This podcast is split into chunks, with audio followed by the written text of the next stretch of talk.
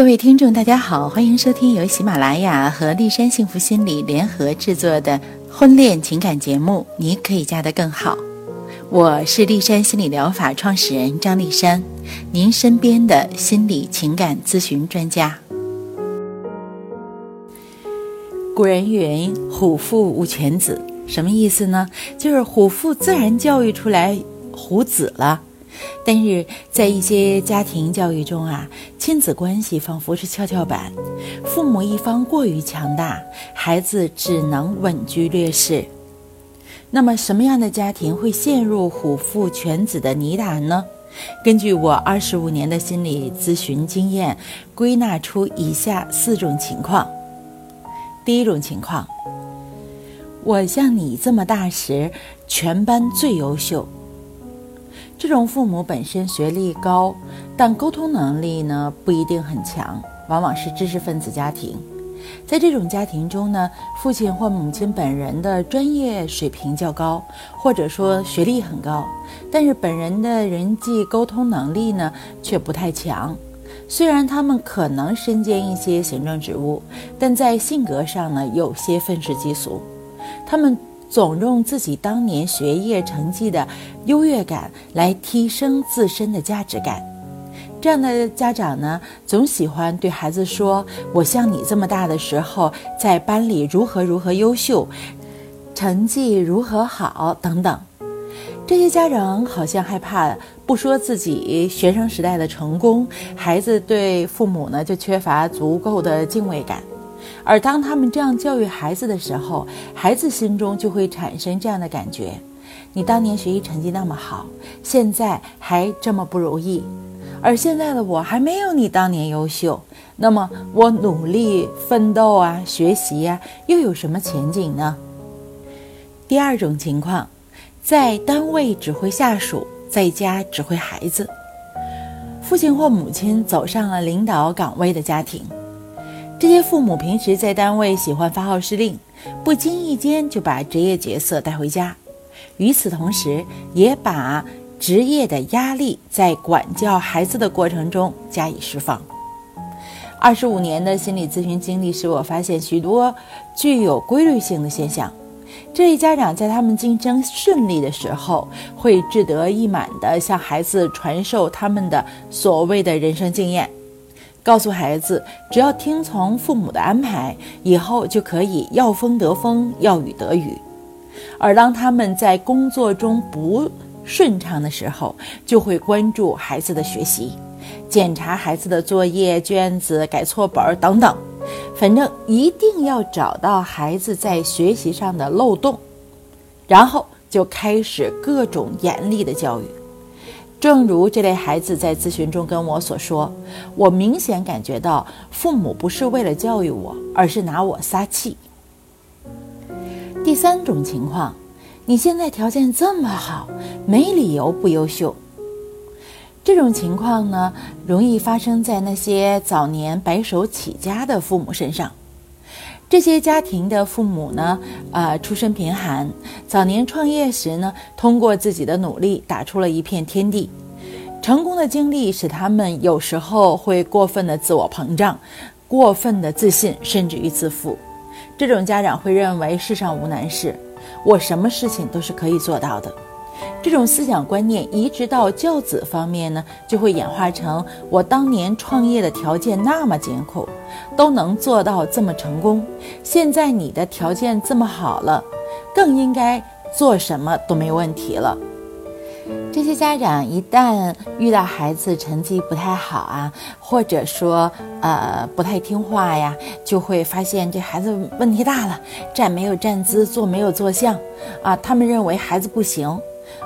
忽略了自己在家庭教育中的因素，而往往都归罪于孩子自身的因素。他们总是拿自己创业的艰辛说事儿，认为孩子在如此物质富足的情况下不优秀就是他的问题。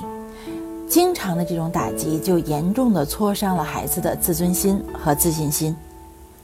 第四种情况啊，就是凤凰男和孔雀女的组合。夫妻双方本身在学历、学识、家庭财富等方面呢差距非常悬殊，但呢各自又有优势。由于双方在许多条件方面并不匹配，或者夫妻双方在沟通中存在障碍，因此他们在教育孩子时呢，总是把孩子当作筹码。一遇到夫妻双方吵架，或者孩子在学习生活中出现问题时，他们最常说的一句话说：“这孩子怎么这么不随我？”他们感觉孩子身上的闪光点都是随自己，缺点就是像对方。当他们这样争吵的时候，孩子会看在眼里，记在心上。因此，原本是婚姻问题，夫妻双方的问题呢，最终又影响到了孩子。那么，这些犬子们哈，他们往往会出现什么样的问题呢？这些家庭呢，因为富裕优越，所以呢，防备心比较强。往往把孩子从小就圈在家里头，在封闭的环境中成长，不与人交往。当这些孩子上学之后，他们就会发生两种情况：一种是不善于与人交往，沟通能力差，他们的某些行为呢，在同学看来就比较怪异；那另一种孩子就比较自大，是。同学眼中的自大狂，用物质和金钱来支撑自己的自信心，而大多数的虎父的孩子，他们容易出现的问题呢，就是缺乏自信，人格退缩，比较自闭。即使家庭富有，孩子却依然感到自卑。遗憾的是，他们的这种心理呢，很少得到事业成功的父母的理解。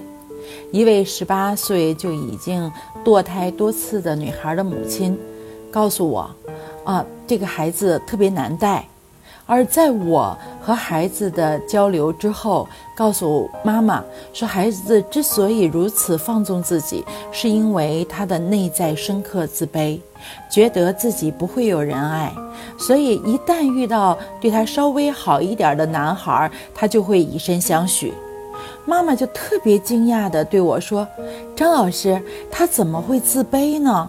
我们家的经济条件那么好，他从小用的可都是奢侈品啊。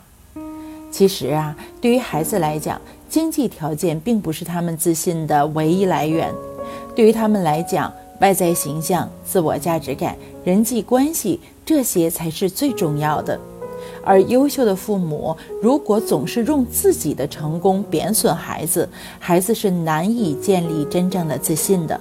他们会产生诸多的问题行为，比如说厌学、辍学、网瘾，甚至于随便发生性行为等等。改变全责虎父需要做哪些方面的努力呢？首先，预防最重要。孩子小的时候，父母就要有意识地注意自己的教育方法和平时的言行举止。有些言语即使不指向孩子，也应该注意表达的方式，因为有些父母常常在家表现得不可一世，这对孩子本身就是一种挫伤。作为父母啊，不是你教育孩子的时候，你才是父母，你的言行二十四小时都会对孩子构成影响。因此呢，做好表率很重要，不要等孩子出现问题时才想到要解决问题。孩子的问题一旦形成之后啊，修正起来就会非常的周折，有的时候要消耗很多年的时光。其次，不做无意义的比较，做父母的尤其要认识到这一点。自己当年创业奋斗的环境与现在孩子所处的环境不一样了，二者没有可比性，比较只会让孩子更加的压抑。第三，认真检视自己的婚姻，婚姻打喷嚏，孩子就会感冒，孩子的健康成长与父母之间的婚姻质量有着密切的关系。一个失败的婚姻，成年人容易走出来，但孩子却不容易走出来。因此，别让孩子为父母不和谐的婚姻买单。最后一点哈，父母了解孩子成长中的心理变化。父母无论工作多忙，都应该多陪在孩子身边。孩子得到父母及时的关爱，是他内心安全感和自信心的主要来源。造成虎父犬子的根本原因，往往是父母之爱缺乏而造成的。有些父母把孩子送进昂贵的寄宿学校，或者把教育孩子的任务扔给家教保姆，孩子就会有强烈的被遗弃的感觉。而当孩子出现问题之后呢，有些父母没有意识到自己的责任所在，还会跟我说：“呃，张老师，我在孩子成长中投入了那么多钱，可是孩子他却这样，太让我伤心了。”殊不知，没有情感方面的交流，单单花钱是远远不够的，甚至于效果和目标往往是恰恰相反的。今天的节目就到这里，更多内容尽在天津人民出版社出版的《我的你可以生得更踏实》一书中。您也可以关注我的微信公众号。丽山幸福心理，我的私人微信号是丽山热线的全拼。丽山守望在这里，希望给您更多的心理支持。再会。